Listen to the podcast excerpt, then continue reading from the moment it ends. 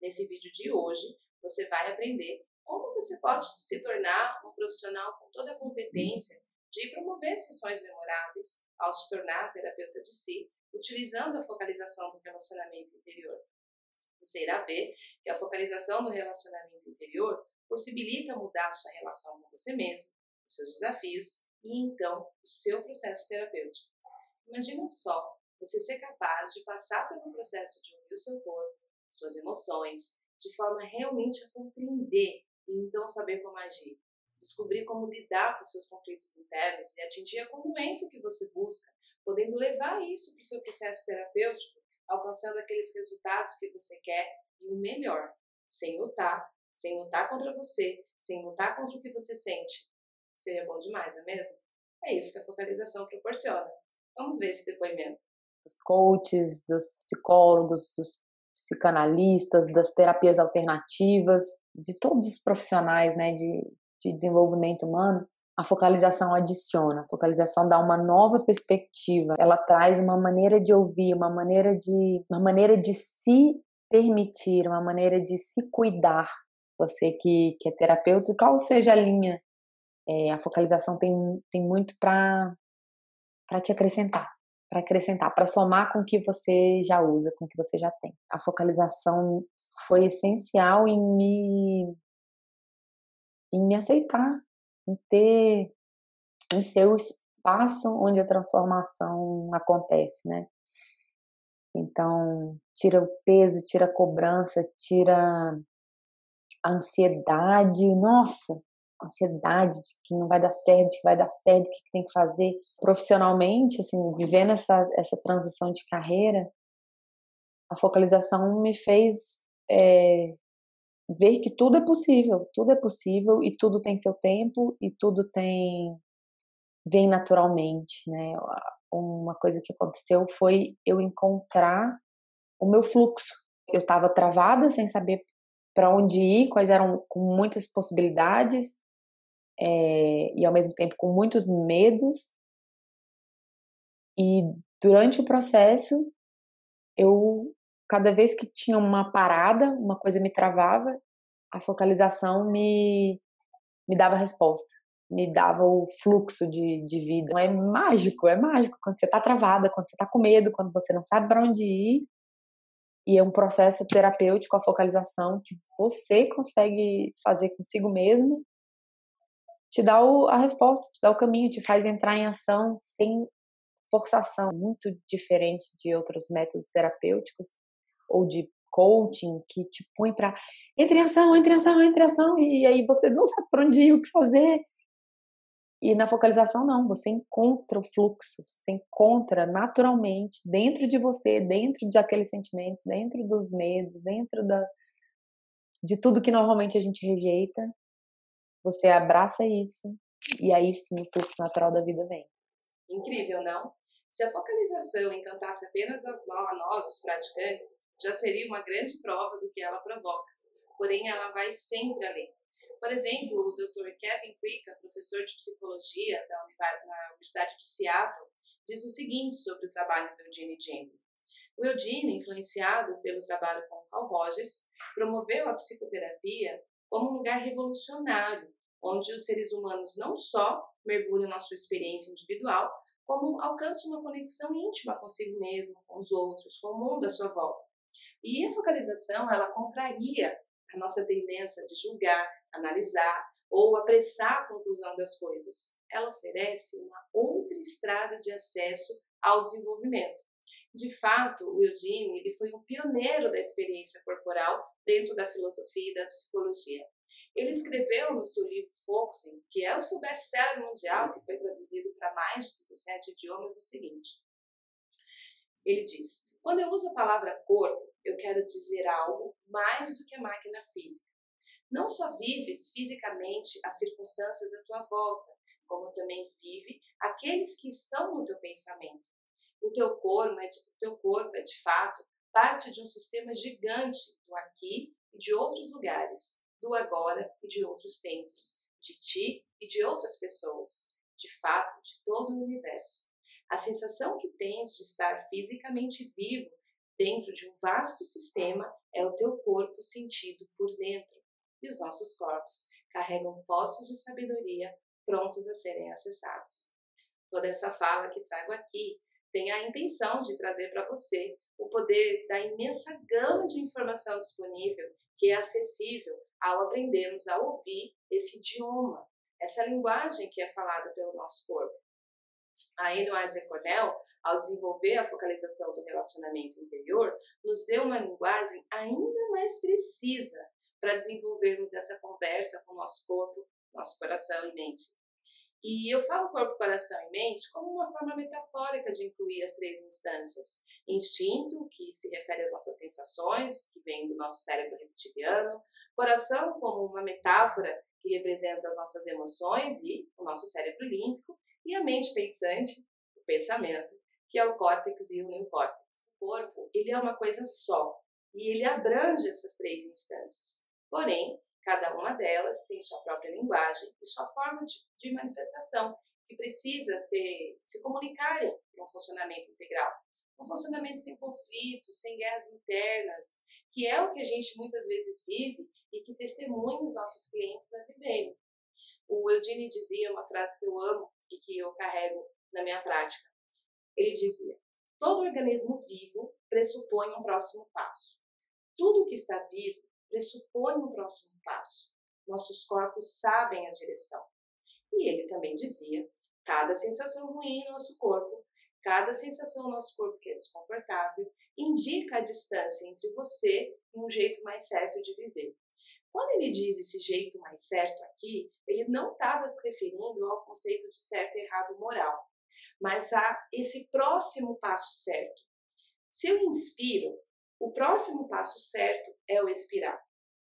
Se eu me alimento, o próximo passo certo é a gestão. Todo organismo vivo pressupõe esse próximo passo que o corpo já sabe. Porém, quando a gente não vive esse próximo passo, a gente passa a ser comunicado, é, informado por, pelo nosso corpo pelos desconfortos, como se ele quisesse dizer o que está faltando.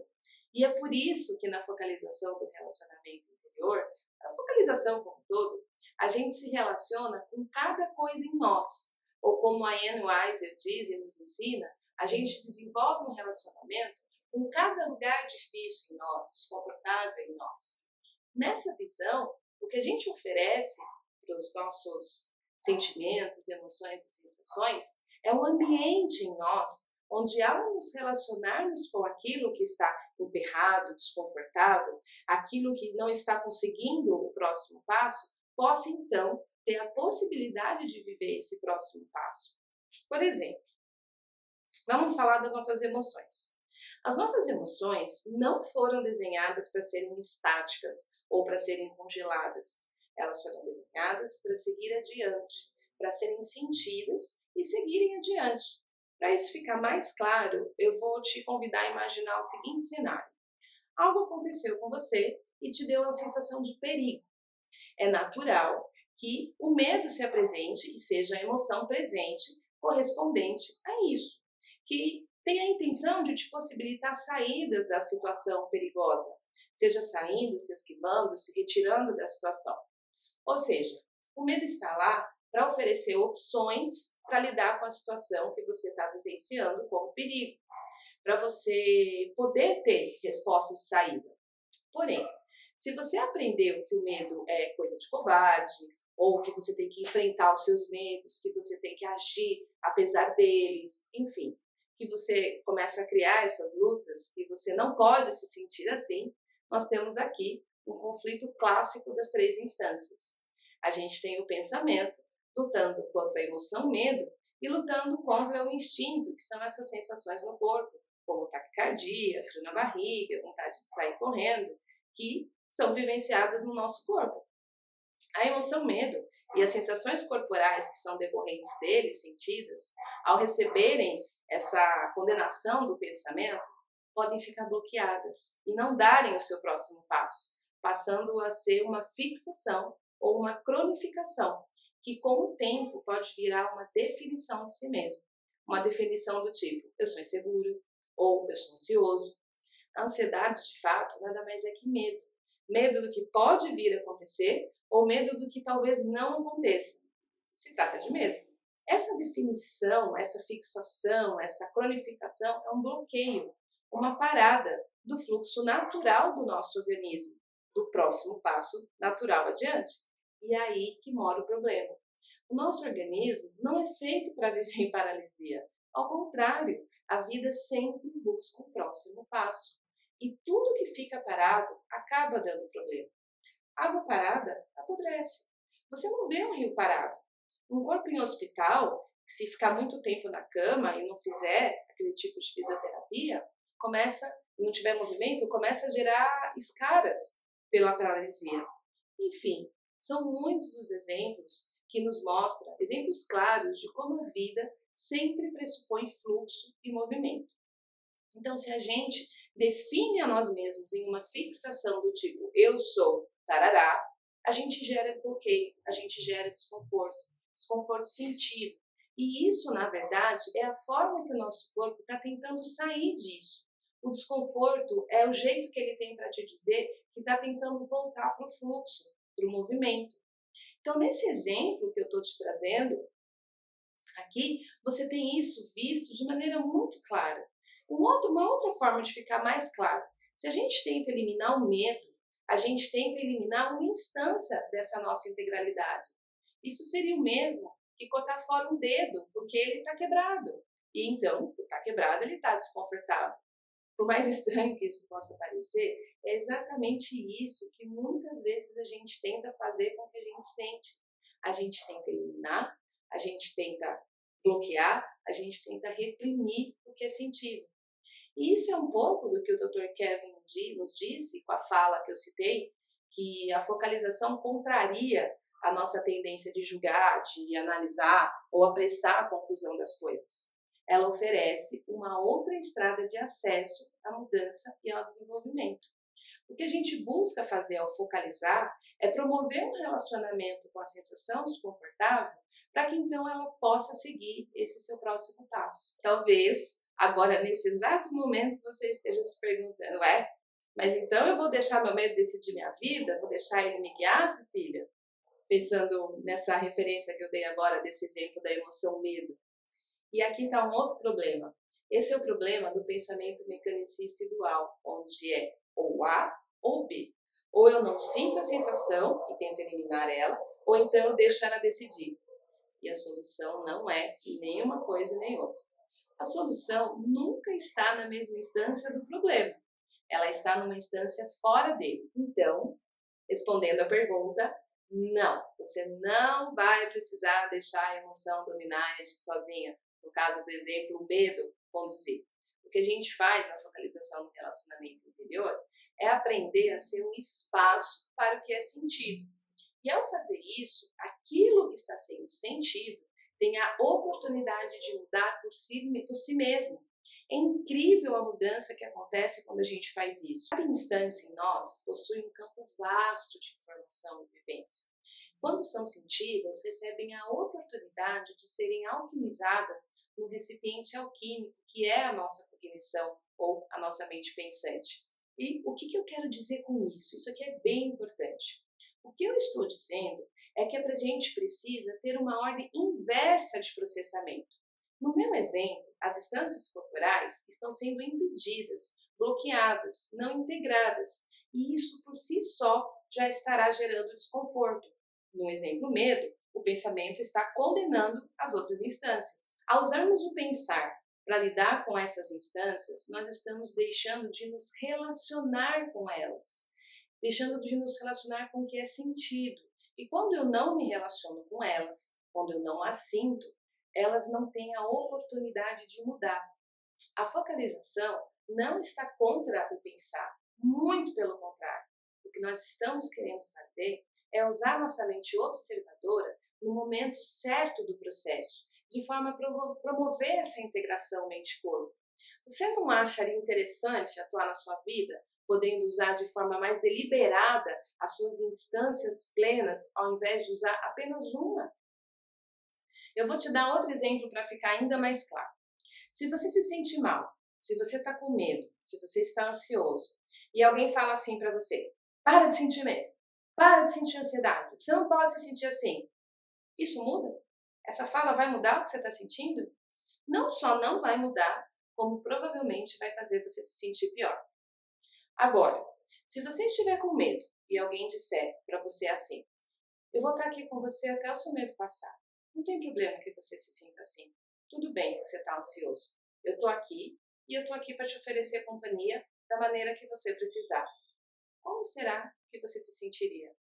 Muito diferente, tá certo? O mesmo vale para o que você sente.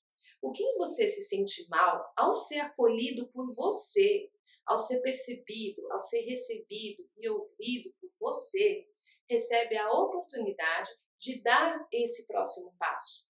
Porque agora tem espaço e tem ambiente para isso. Em outras palavras, agora tem alguém lá com aquilo, com uma nova atitude. É isso que a gente faz na focalização do relacionamento interior, através de processo.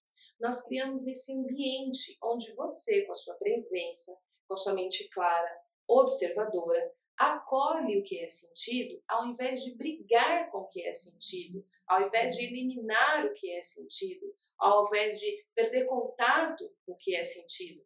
E ao fazer isso, com o que está sendo sentido por você, essa sensação ou emoção vai começar a te contar coisas, te revelar coisas, te dar orientações e vai mudar. E é assim que acontece a integração. Tudo fica integrado, tudo passa a fazer sua função e você passa a funcionar com toda a sua potência, acessando as três instâncias, recebendo tudo em você. Nada em você está aí para te fazer mal. Tudo quer apoiar você a encontrar esse próximo passo em direção a mais fluxo, em direção a mais vida. Por mais ilógico que algum comportamento ou emoção em você pareça, ela tem o desejo, ela tem algo para informar para você. Ela tem a intenção de te comunicar algo. Se você abrir espaço e se relacionar com elas, com o que você sente, você vai descobrir isso. E quando eu digo ilógico, parece ilógico porque a gente aprendeu a tentar compreender essas instâncias instintivas, emocionais, compreender o nosso corpo com a mente pensante. E a mente pensante, ela tem uma lógica diferente da lógica dessas outras instâncias subjetivas em nós, dessa instância que se refere ao corpo, até mesmo inconsciente, comportamentos emocionais, lógicas emocionais. E na minha metáfora que eu sempre uso, é como se ela falasse outro idioma. Nossa mente pensante fala português. Esses lugares em nós falam outro idioma. Tudo precisa de ambiente para crescer, se desenvolver, evoluir. Uma semente precisa de terra, de terra nutrida para poder desabrochar. Primeiro foi necessário a atmosfera, a água, o ambiente para a vida se alojar e então se desenvolver. E mais simples do que isso, se você fizer um bolo, mesmo que seja com os melhores ingredientes, com a melhor farinha, os ingredientes mais sofisticados, se você não tiver ambiente para ele ser assado, com o calor e o tempo necessário, ele nunca deixará de ser massa para virar bolo, mesmo tendo esses ingredientes mais refinados. E mesmo que você coloque no forno, se você não deixar o tempo necessário, também não vai mudar. Nosso organismo precisa de tempo, precisa de pausa, precisa de forno. As nossas sensações e emoções precisam de, ambi de ambiente em nós para poderem mudar, ou para deixar de ser massa para virar bolo ou virar o que precisa virar, pois na massa já está contido o que ela vai virar. Assim como na semente, já há nela o que ela vai vir a ser. Nós não precisamos dizer para a semente o que, que ela será. A gente precisa apenas cuidar do ambiente, adubar a terra. Nós também não temos o poder de fazer a semente virar flor. A gente não tem o poder de mudar algo nosso pela nossa vontade. Mas, ao usarmos a nossa mente para perceber sendo ela esse recipiente alquímico que se relaciona com o que é sentido, aí sim a gente cria um ambiente onde a mudança acontece. É isso que eu chamo de oportunidade de alquimizar no recipiente da cognição.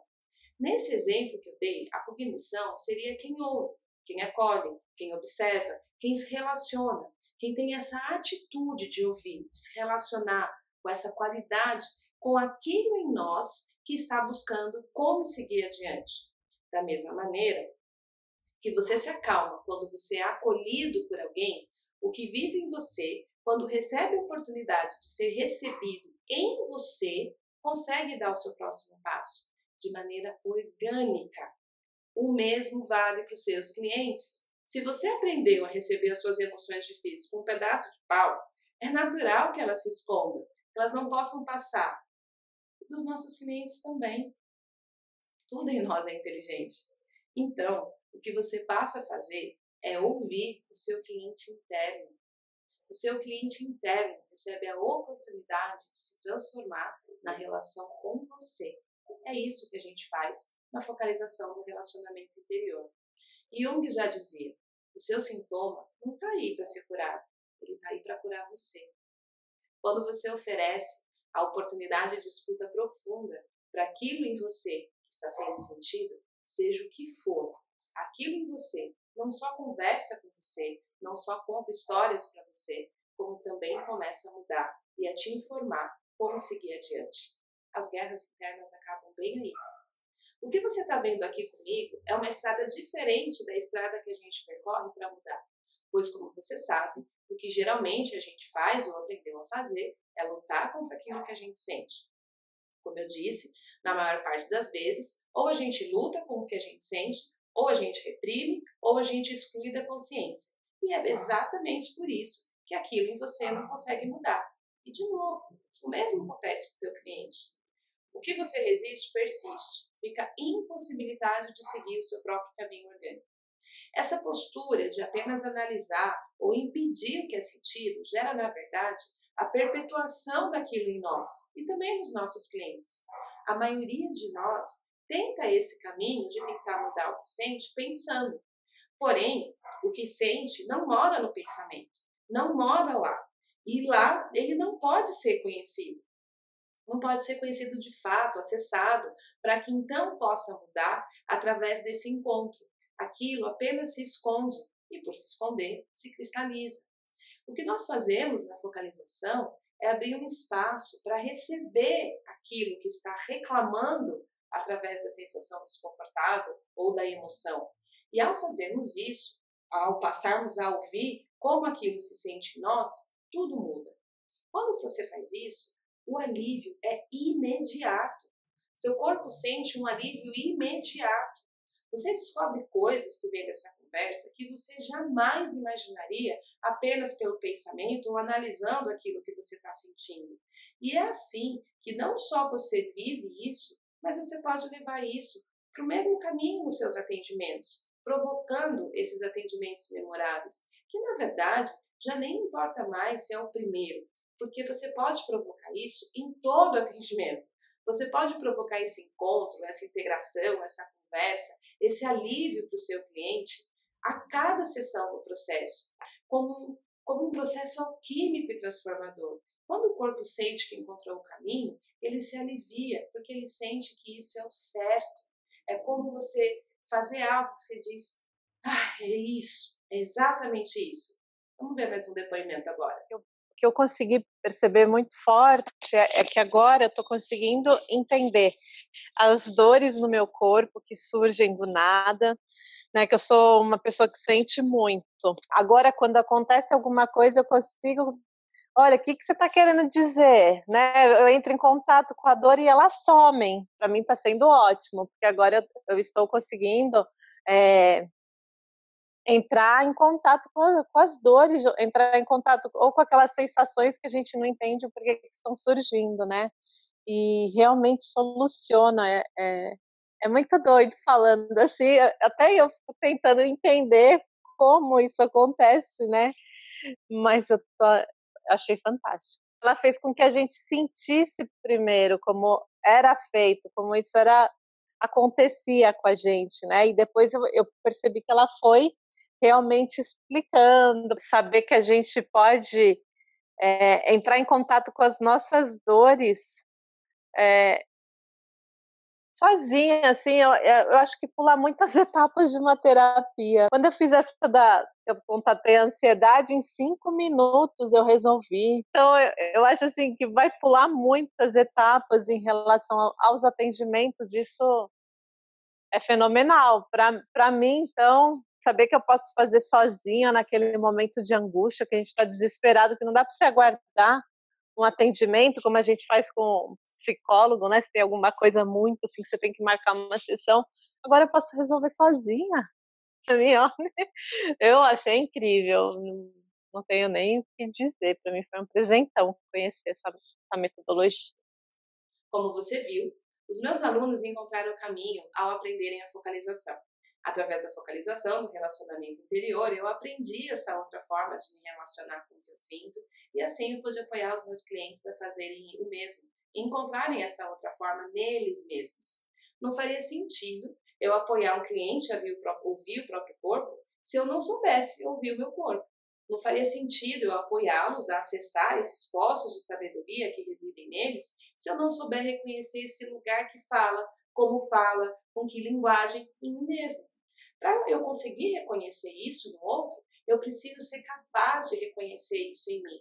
É por isso que a focalização começa primeiro com você. Você precisa aprender isso em você. Fora isso, infelizmente, muitos profissionais da nossa área não colocam a devida atenção nos cuidados de si mesmos.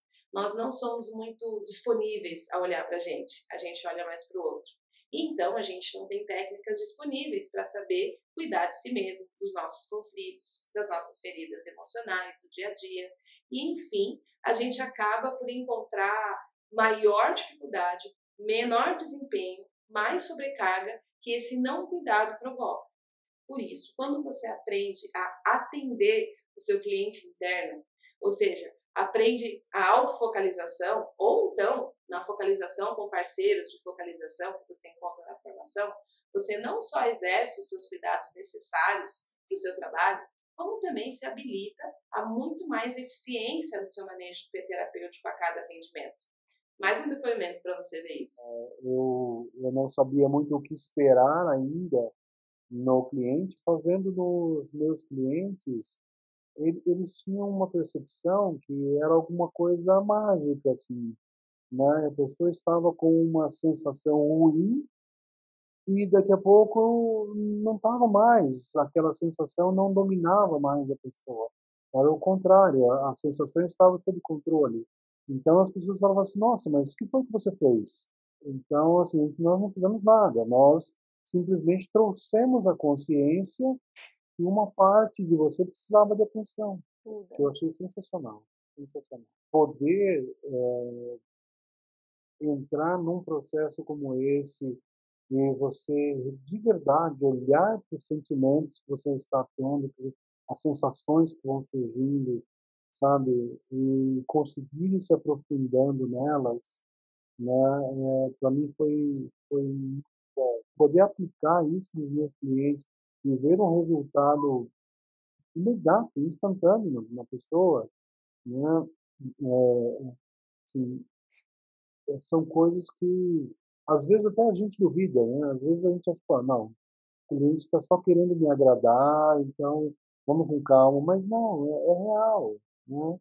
Aconteceu. Achei essa técnica, é, conhecia superficialmente, é, achei uma técnica profunda rápida né, e, e, muito eficiente. As pessoas que trabalham com desenvolvimento humano, que trabalham com pessoas, vale a pena dar uma olhada no que é a focalização.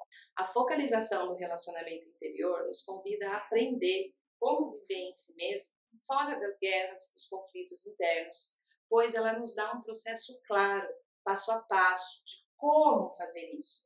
Falar que é preciso aceitar a si mesmo para conseguir mudar Faz sentido. A gente aprendeu isso com o Carl Rogers. Porém, a questão é como fazer isso.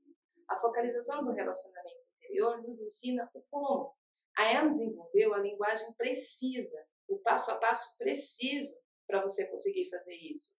Como eu venho falando, a nossa tarefa de ser terapeuta, psicólogo, coach, assistente social, profissional da área da saúde e desenvolvimento humano é um desafio muito grande muito grande mesmo. É um desafio como o dos guerreiros das artes marciais. E em muitos momentos eu percebo que nem todos os profissionais têm essa dimensão do tamanho que é. Por isso, eu reforço essa necessidade da gente se tornar o faixa preta, ou aquele que aprende a aprender. Afinal, se a gente vai se sentar com a dor do outro, implica também da gente saber se sentar com a nossa própria dor. Levar, conduzir, apoiar processos de autoconhecimento implica nosso autoconhecimento.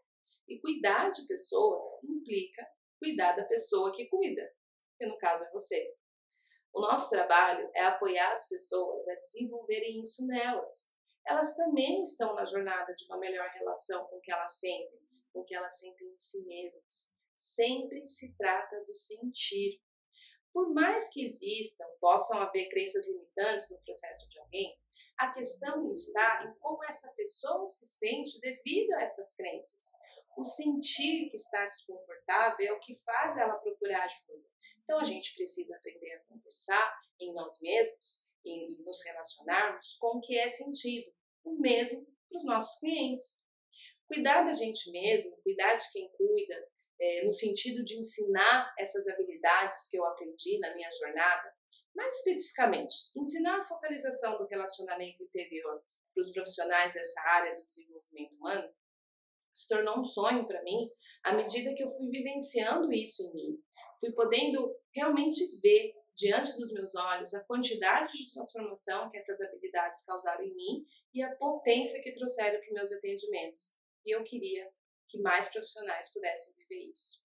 Com a focalização, ficou muito mais possível entrar em atendimento realmente preparada, cuidada, assertiva, de uma maneira muito mais leve é muito importante que a gente tenha com a gente recursos para a gente ser o nosso terapeuta e que a gente tenha grupo, comunidade para nos apoiarmos quando não for possível a gente dar conta sozinho.